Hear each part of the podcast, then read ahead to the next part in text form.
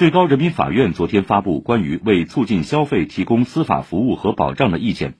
意见明确，消费者因检查商品的必要，对商品进行拆封查验，且不影响商品完好，电子商务经营者不得以商品已拆封为由，主张不适用七日无理由退货制度。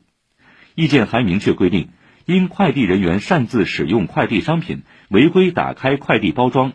暴力分拣快递等故意或者重大过失行为导致快递商品丢失毁损，消费者请求赔偿损失，快递服务提供者依据免责条款提出免责抗辩的，人民法院对其抗辩不予支持。